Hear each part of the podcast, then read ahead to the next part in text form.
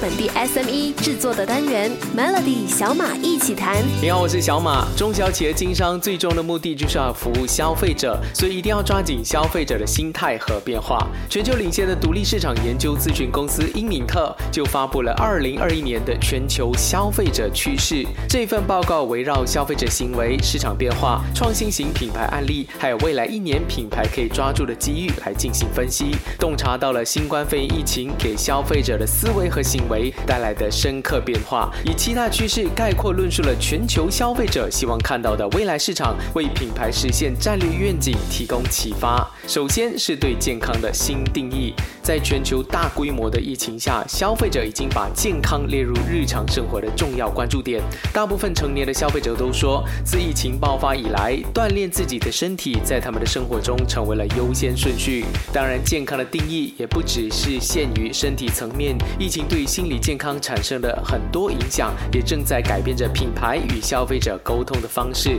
像是全球知名的户外品牌 North Face 就曾发起一项名为“回归户外”的项目，投入七百万美元支持户外探险活动，鼓励消费者通过体验户外探险回归正常生活。那第二个消费者的新趋势就是集体赋权。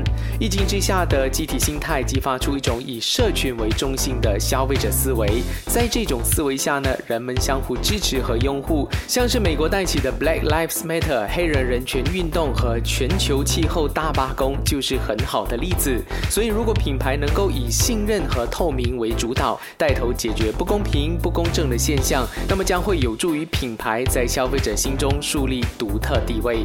明天的小马一起谈会再跟你解析两个二零二一年的消费者趋势，锁定 Melody。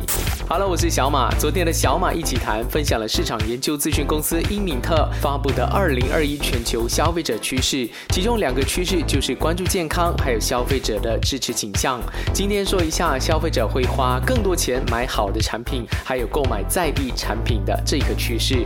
疫情之下呢，消费者面临更多的经济不确定性，所以他们抱着一种稀缺的心态，对于管理自己的支出是更加谨慎，会减少购买不必要的商品和服务。除了考虑优惠和便利性，消费者还会考虑产品的安全性、防护性和耐用性。有百分之六十四的消费者就说愿意为更高质量的产品付出更多代价。这段经济持续不确定的时期，中小企业必须为消费者提供看得见的好处，让消费者感觉到你的产品是生活的一部分，而且能够改善生活品质，就能够达到目的了。而另一个趋势就是社群经济。因为必须把自己关在家，所以消费者更渴望人与人之间的联系和互动。现在就能够体会到，原来人与人之间的沟通是那么的重要。有百分之八十的消费者就表示，集体融入感很重要，所以品牌可以趁着这个机会赞扬消费者的身份，拉近彼此的距离。例如，在疫情期间，澳洲就发起了“产于澳洲，服澳洲”的运动，呼吁消费者购买本土产品，以推动经济恢复。这其实。就是马来西亚一直推广的 “Buy Malaysia” 购买国货的运动是一样的，这样都充分诠释了在特殊时期下社群的积极作用。想要知道虚拟生活如何改变消费者的行为吗？锁定明天 Melody 的小马一起谈。Hello，我是小马。不知道现在的你有没有意识到，这二三十年来，消费者在数字化的世界里是一直在改变。本来消费者是在线下街道上逛街的，网购平台把我们拉到了桌上型电脑，这是第一次的迁徙。之后呢，消费者从电脑移动到我们每一个人的智能手机中，以迁徙的。之后，消费者就从桌上型电脑移动到我们每个人的手机上，迁移到移动世界中，就像我们现在的 Lazada。和 Shopee，这是第二次的迁徙。之后，整个市场又把消费者从移动网络到线下。像是今天的 Grab、拉拉 Move，还有之前还在马来西亚的 Uber，这是第三次的改变了。但这三次的转变基本上都是以互联网企业为主的。在三次的迁徙当中，经济和零售发生了非常大的变化，对传统商业来讲呢是不占优势的。所以虚拟的生活体验对我们来说已经是密不可分的。有百分之六十三的消费者，他们就认为通过短视频平台在家进行的在线娱乐活动，像是健身。看演唱会是可以替代线下活动的。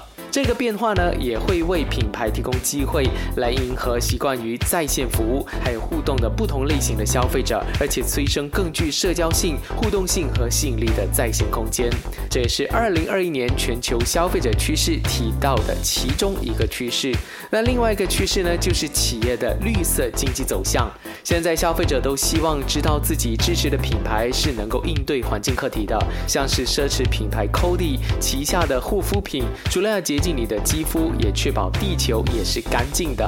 他们的护肤品强调对小动物友好，也对环境友好，减少使用化学药品，这样能够推动消费者逐渐养成良好的习惯，进而产生巨大的效果。这些都是中小企业可以注重的，减少使用破坏地球的原料，转而跟消费者一起。拯救世界。下一节的小马一起谈，再用两分钟的时间抓紧一个新的变化，锁定 Melody。你好，我是小马，今天要告诉你三个不能不知道的行销冷知识，我们一起来冷一下。第一个冷知识就是消费者平均的注意力只有八秒钟，消费者能够在你身上停留的时间是越来越短了。二零零零年是十二秒，二零一五年下跌到只有八点二五秒，到二零二零年只剩下八秒。即使短影音已经将内容浓缩在十五秒里面，但是如果没有办法在八秒里面抓住用户的眼球，十五秒都会被嫌太长。短影音的关键使用族群呢，几乎都是三十岁以下的数位原住民，他们储蓄的比例低，却是消费观最自我也最敢花钱的一群人。第二个冷知识：发文附图是网络时代不变的规则，在文章中附上与内容相关的图片，可以提升百分之九十四的浏览量，而且如果是表格或者图表。在社群媒体上的分享量比一般内容还要多三倍，而且研究发现，在 Twitter 含有图片的贴文平均转贴率是纯文字的百分之一百五十，而在 Facebook 只要你发文附图的话，engagement 是多百分之三的。所以有百分之八十的行销人员在他们品牌的社交媒体行销策略中使用图片和影片来进行行销。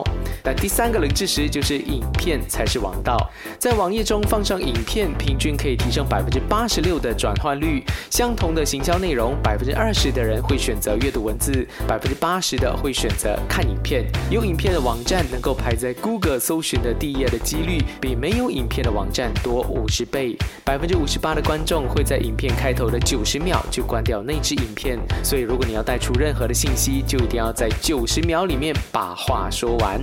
掌握了这些冷知识，接下来你在行销你的新年过年商品的时候，也不会那么。那么多烦恼了。